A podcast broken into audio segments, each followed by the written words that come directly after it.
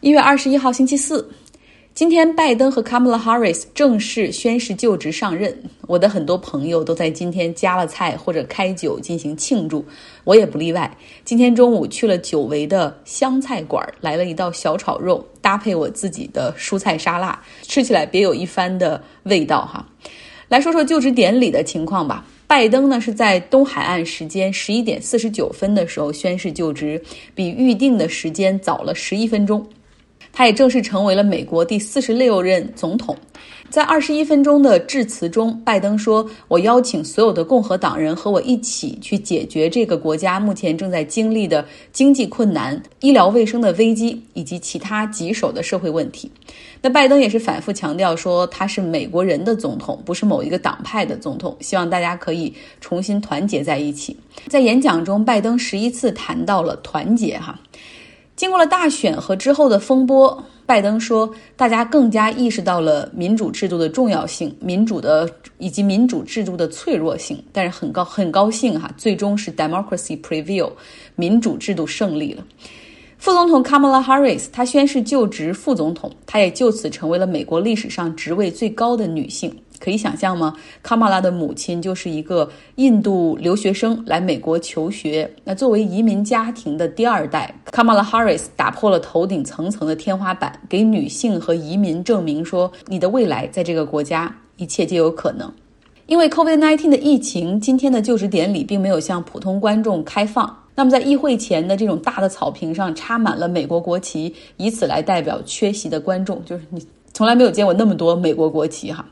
那同时呢，所有参加就职典礼的嘉宾和工作人员全程都需要佩戴口罩。说几个花絮吧。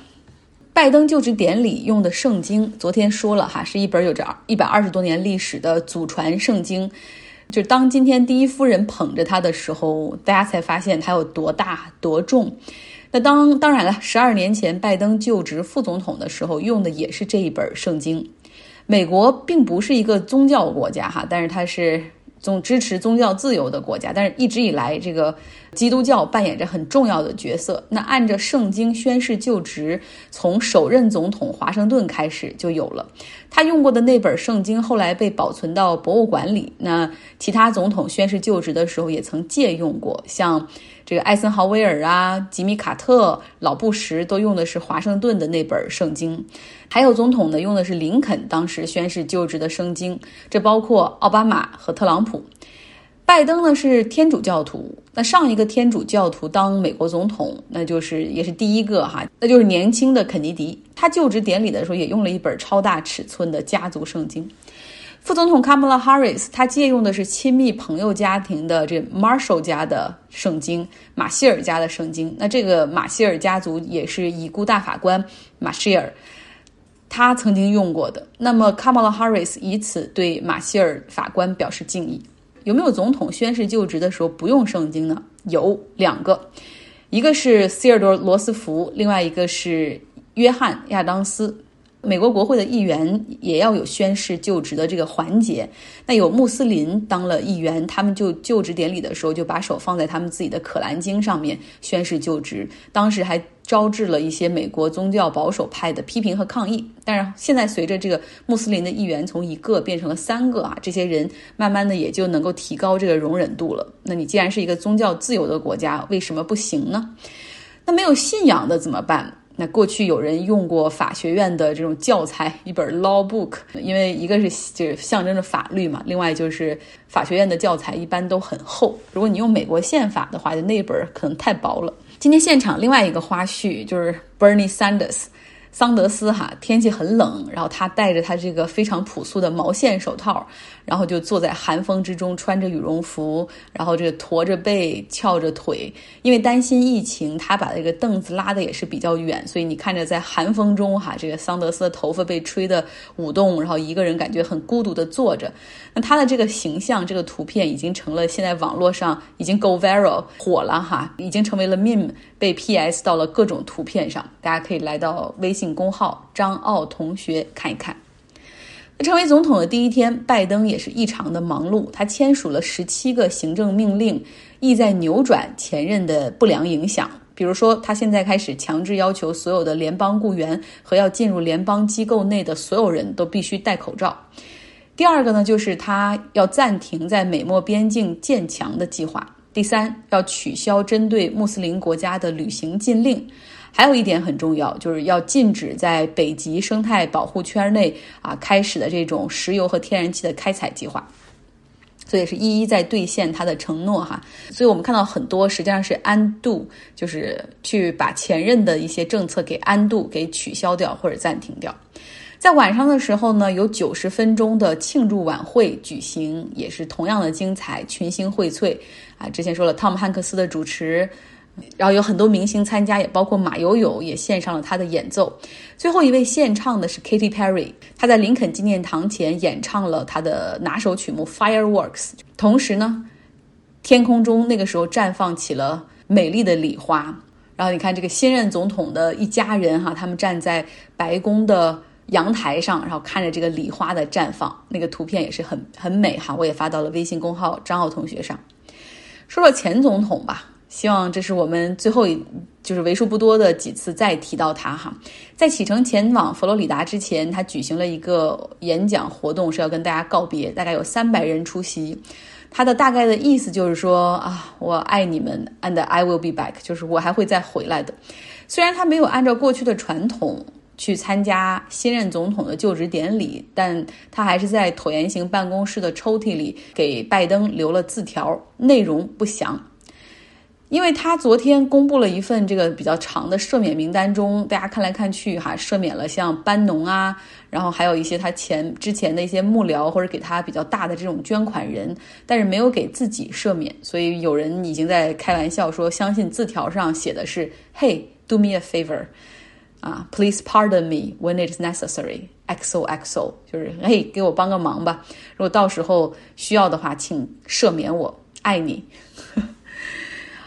好，言归正传哈，因为始终没有和新总统见面，所以他的那个核武器的密码箱，就是启动核武器的那个箱子，美国人叫 nuclear football，这个呢始终没有进行移交。总体说来，这个核武器的密码箱总共有三到四个，一个呢是一直跟着总统。一个跟着副总统，还有一两个呢，是这个国情咨文的时候，他会放在指定幸存者的手中。总统呢旁边，如果大家注意的话，他身边一直是有一个 military officer，军方的人哈，穿着制服，然后手里总是拿着个大的黑色皮包，那个就是核武器的这种启动的密码箱。法定来说，拜登是在今天中午十二点成为总统，而在那之前呢，这个前总统哈，他还是掌握的这个核武器的密码箱，所以说那个拿着那个黑色皮包的 military officer 也会一直跟着他。像今天前总统是早上八点离开白宫前往佛罗里达，在中午十一点左右就到了。那这个呢，拿着密码箱的 military officer 他也是一直跟到了佛罗里达，然后直到中午十二点才返回首都。那到中午十二点的时候呢，就这个他手中的这个 nuclear football 这个核武器的密码箱就自动失效。同时，在华盛顿 D.C. 啊，拜登也被发了一个这个 nuclear football，然后他会在他在他在十二点的时候被激活，所以就是这样形成了一个交接。大家都知道，一个就是一个四年结束了，一个所谓的一个时代结束了。很多人说这是一个比较荒谬的四年，然后也好多人说，哦，这四年我从未如此关注美国的政治，就是因为啊，那个前总统太有意思了，他说的一些话太有新闻的爆点了，也很好笑。这两种说法都是对的哈，但是从今天开始，可能回到了传统政客来进行执政的时代。然后每个人可能对于美国政坛或者美国政策的一些关注也会出现下降，但我觉得这是很正常的现象。如果你天天啊就是睁开眼睛就想看美国新闻，然后想看那些好笑的爆料的或者是驴唇不对马嘴的，那 那这样的政府好像也不是特别正常哈。好了，来到欧洲，疫情呢在天气冷的地方好像传播会更加严重哈，因为天比较冷，忽略了大家在室内很少会开窗通风。像欧洲的一些国家，他们已经开始在就是居家隔离 （lockdown） 的基础上，又加上了宵禁。像我同事在荷兰，就是说，哎，天呐，这个怎么办呢？从马上就要开始宵禁了，晚上八点半之后到第二天凌晨四点半。就是你不能够出门，然后你也不能够驾车。如果是违反规定的话，就会受到九十五欧元的处罚。除非你是一些 essential worker，你是必须职业者。然后还有就是有的有的人他那个狗睡觉之前要出去遛一下哈，在外面小便解手，然后出门临时遛狗是可以的哈，其他的都不行。荷兰政府表示说，现在英国、巴西、南非的变异病毒都明显的这个传染性更强，所以他们别无选择，只能够更加严格。对于荷兰人说，如果要坐飞机、乘船的话，他们要提供核酸检测报告。同时呢，荷兰政府已经暂停了二百七十个航班。要知道，荷兰它是这个荷兰和法国航空的一个中转地，所以暂停二百七十个航班，在过去是不敢想象的。那同时宵禁。呃，上一次在荷兰发生还是在第二次世界大战的时候，已经实行居家隔离政策有一段时间的英国，他们的疫情没有减弱的趋势。在过去二十四个小时，因为 COVID-19 所死亡的人数在英国突破了一千八百人，有很多医院的情况看起来像战区一样糟糕。好，进入到 Robert 讲述希特勒的环节，今天来听第四集。因为擅长演讲，尤其是那种煽动性、具有表演性的演讲，希特勒逐渐被推到了领袖的这个位置。那他又是如何从一个只有一点儿反犹太主义的人，然后变成了一个要实行种族灭绝的杀人狂呢？学者们长期以来一直在争论他是何时决定实施最终解决方案。现在大多数人认为，大屠杀是一系列不断升级的行动，由来自上下层的压力所驱动。然而，不需要命令，希特勒的预言本身就是一个间接的命令。一九四一年夏天，当成千上万的犹太人和斯拉夫人在纳粹入侵苏联期间被杀害时，戈培尔回忆起，希特勒曾说过，预言正在以一种几乎不可思议的方式实现。这是鉴赏家欣赏名画时常用的语言。希特勒在一九四一年说：“集中营不是德国人发明的。”纳粹指出，英国人曾在南非设过集中营。纳粹宣传人员同样强调了美洲印第安人的苦难和斯大林在苏联的屠杀。一九四三年，葛培尔得意洋洋地播报了卡廷森林大屠杀的消息：苏联秘密警察在大屠杀中杀害了两万多波兰人。纳粹的同情者今天仍然在继续这么做，时而否认大屠杀，时而为之辩解。纳粹大屠杀令人发指，然而它具有不可避免的国际背景。希特勒所说的科学反犹太主义，呼应了法国种族理论家阿瑟·德·格比诺。大英帝国是希特勒心目中优等民族处于统治地位的理想形象。俄罗斯人在一九零零年左右伪造的西安长老议定书，也助长了纳粹的妄想症。这个伪造的议定书详细的叙述了所谓犹太人阴谋夺取对世界的统治的秘密计划。一九一五年至一九一六年的亚美尼亚的种族灭绝，使人们相信国际社会也不会关心犹太人的命运。就在第二次世界大战爆发前，希特勒谈到了大规模屠杀波兰人的计划，并问道：“今天还有谁在谈论对亚美尼亚人的毁灭呢？”纳粹分子几乎在他们入侵的每个国家都能找到合作者。在立陶宛的一个小镇，当当地一名男子用棍棒打死几十名犹太人时，人群欢呼。然后他站在尸体上，用手风琴演奏立陶宛国歌。德国士兵在一旁看着拍照。斯大林和希特勒的大规模杀戮几乎是一种共生的关系，在无情的复仇循环中，一方给予另一方默许。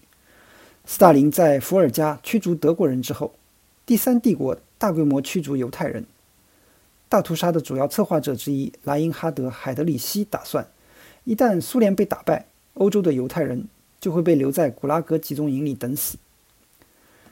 右翼历史学家最危险的说法是，纳粹恐怖是对布尔什维克恐怖的回应，这在某种程度上情有可原。然而，人们可以在不降低任何一方犯罪者的罪责的情况下，保持对整个可怕景象的关注。这是莫蒂西斯奈德在2010年出版的《血腥地带》一书中的成就。该书记录了东欧各地一波又一波的血腥屠杀。说回希特勒和美国的联系，惠特曼对美国和纳粹的种族法律进行了比较分析，结合了其他学者关于美国西部和纳粹的联系，以及美国优生运动对纳粹思想的影响的研究。纳粹引用美国的先例并没有错，奴役非裔美国人被写入了美国宪法。托马斯·杰弗逊谈到了消灭美国原住民的必要性。1856年，俄勒冈州的一位定居者写道：“灭绝，无论它看起来多么不人道，似乎是保护生命和财产的唯一手段。”菲利普·谢里丹将军谈到过歼灭、消灭和彻底毁灭。值得肯定的是，其他人提倡。更和平的政策，尽管仍然是镇压性的政策。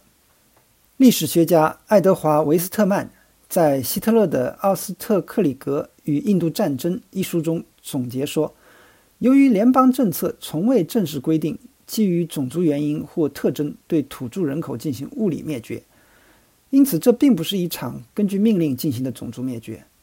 事实上，在1500年到1900年间，美国本地土著。”从数百万下降到二十万左右。在大规模杀戮之后，美国仍能保持一种坚强纯真的气场，这种本领给了希特勒一个值得效仿的榜样。在入侵苏联的最初几个月，他经常提到美国西部。